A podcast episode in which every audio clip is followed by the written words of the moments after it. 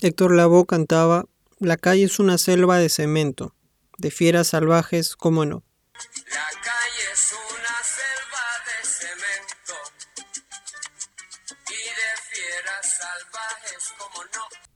No se equivoca.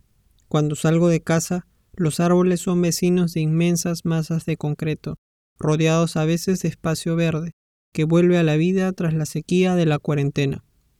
Sin embargo, ese significado está en la superficie, es descriptivo. Nunca he ingresado a la selva, pero me imagino que tienes que estar alerta, cuidando tus pasos, intentando mirar en 360 por si algún jaguar o un gran animal se topa contigo en su camino. No dudará en devorarte si te encuentra. Total, estás en su territorio. La ciudad, la calle, también es así. Puede devorarte, revolcarte, dejarte diminuto. Eso se refería a la voz. Ese jaguar camina en dos patas, y hay muchísimos. Estás en la selva hecha de concreto y hormigón, estructuras que sostienen volúmenes elefantiásicos. En esta selva gris, como el cielo de mi ciudad, se sale con miedo. Ya no hay quien salga de contento. Donde quiera te espera lo peor.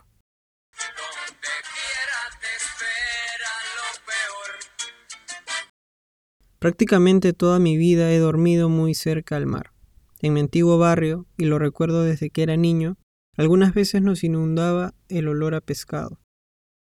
Una mañana, cuando estaba en tercero o cuarto grado en el patio de mi colegio, ubicada a una cuadra de mi casa, usaba mi short azul del uniforme de buzo que dejaban ver mis flacas piernas, y corría tras una pelota en educación física y escuchaba las voces de mis amigas de ese entonces que se quejaban por el olor a mar que nos inundaba como un tsunami. Ahora escucho las olas romper e iniciar su ciclo eterno, llegar, golpear, irse, llegar, golpear, irse.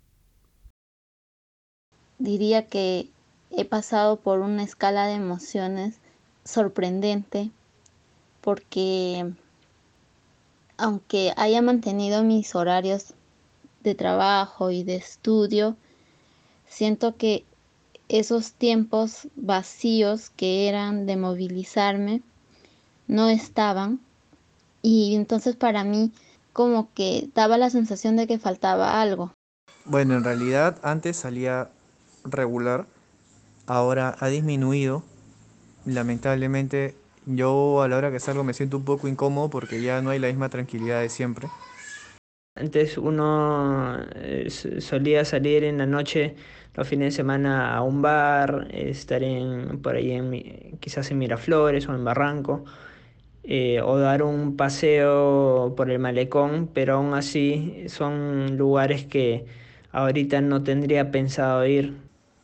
Que me siento distinto a como era antes, o sea, ya las calles para mí se han vuelto un poco más distantes, porque por ejemplo, eh, la seguridad no la noto igual, ha subido los precios de los carros, ha subido el precio también del transporte, ha subido el precio también de, la, de los diferentes servicios que hay. Siempre me ha gustado ubicarme en la parte lateral, recostado sobre un espacio, como en la zona derecha o izquierda de algún salón de la facultad en donde estudié, para ver el panorama, pienso. O como ahora, dormir en el lado en donde la ciudad ya no puede expandirse, en teoría. Lima vivió mucho tiempo sin mirar al mar. Ahora lo mira y en los malecones que hay desde la punta hasta Vía El Salvador, las personas tienen un respiro para pensar, para no pensar o simplemente para estar, para sentir el viento del Pacífico que nos saluda al llegar al continente despeinándonos. El lugar principal que frecuentaba era el malecón de Miraflores, que me quedaba muy cerca del trabajo, entonces por lo general iba después del, almuerzo en, el refrigerio y paseaba con mis compañeros eh, un rato como para descansar o también por la avenida Pardo. También extrañé mucho lo que era compartir con mis amigos, compartir con mi familia, poder llamar a mis amigos y decirle vamos a tal lugar, vamos a comer yo tenía una rutina mensual de ir al teatro con unos amigos y son ya cinco meses que no vamos. claro, extraño salir con mis amigos, extraño, no sé, pues ir a ver una película al cine, que es distinto, ¿no? Que estar en tu casa a ver una película. Entonces, o estar más tiempo, de repente, no sé, pues cuando saco mi mascota no puedo estar mucho tiempo en la calle, ¿no? Estoy solamente un rato, ¿no? Lima es muy desigual y geográficamente es larga. Es un largo desierto habitado, y así como hay lugares residenciales, hay viviendas en cerros en donde no hay saneamiento, y movilizarse sumamente caro, ampliamente desproporcional para la condición económica de quienes habitan en esas casas humildes. Como ya muchos habrán comprendido, quedarse en casa durante la cuarentena fue un privilegio que no todos pudieron sostener, y la interacción con la ciudad y sus dinámicas cambió. De ser un espacio en donde las personas podían ejercer su derecho de ciudadanía, de ocupar las calles, sentarse en una banca con alguien, correr, subirse a un bus para dirigirse a un punto de la ciudad, entrar a un café o a un bar, disfrutar de la calle. Ahora es un espacio raro. No es la ciudad que era antes de la quincena de marzo. Sí, todo sigue en su sitio, pero los seres que la habitan usan mascarilla, protectores faciales. A la entrada de tiendas se toman la temperatura en la frente o en la muñeca, como si fueras un código de barras, y te brindan un poco de alcohol. Eso no quiere decir que esté mal, al contrario, es lo mejor para mantenernos seguros, que es lo que más importa. En los mercados hay menos gente, ya no se podría decir esto parece un mercado, porque ya no hay desorden ni bulla. No es la misma ciudad, no podemos utilizarla, disfrutar de ella, recorrerla, no como lo hacíamos antes.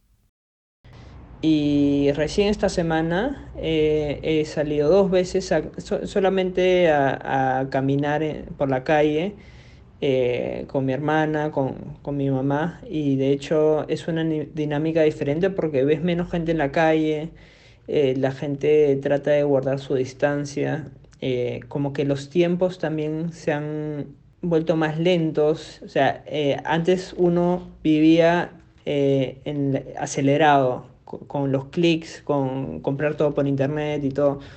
Pero ahora cuando tú sales a la calle a hacer una compra, te tomas tu tiempo, este, eh, creo que disfrutas más esos momentos que antes uno trataba de hacerlo lo más rápido posible. Y también me gustaba mucho ir a, a caminar o a salir con mis amigos al parque. Y ya no había esa posibilidad. Y claro, lo, lo más importante es extrañas a la gente, ¿no? A tus amigos que no puedes ver, ¿no? Tu familia sí los ves porque, bueno, son un poco más cercanos, ¿no? Pero a tus amigos no, no es lo mismo. Por ejemplo, comer en la calle, extraño mucho comer pollo a la brasa o chifa en la calle. Y pelotear. Pelotear, extraño mucho pelotear y jugar pichanga. Habitar la ciudad está en nuestro instinto. Caminar en ella debería ser tan seguro como estar en casa pero muchas veces la ciudad que habitamos, en este caso Lima, porque puedo hablar solo de una ciudad que conozco, es hostil y violenta, no te respeta, a veces pareciera que no te quiere en ella. La ciudad, en vez de ser tu macro hogar, pareciera un infierno urbanizado, en donde no se entiende lógicas ni dinámicas, que atenta contra la seguridad de las personas. Es una ciudad con furia. Un ejemplo de esto, aún no se define al responsable de haber dejado un pozo abierto en un parque del cercado de Lima en donde cayó un niño de dos años. El pozo tenía más de 50 metros de profundidad, como un edificio de 15 pisos.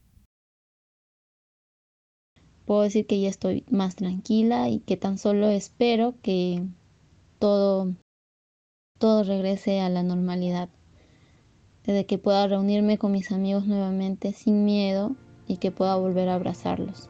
Sobre todo es volverlos a abrazar.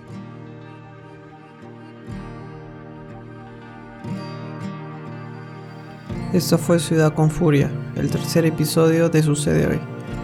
Puedes encontrar Sucede Hoy también en Instagram como Sucede Hoy Podcast. Este podcast fue escrito y producido por Ronald Cuadros.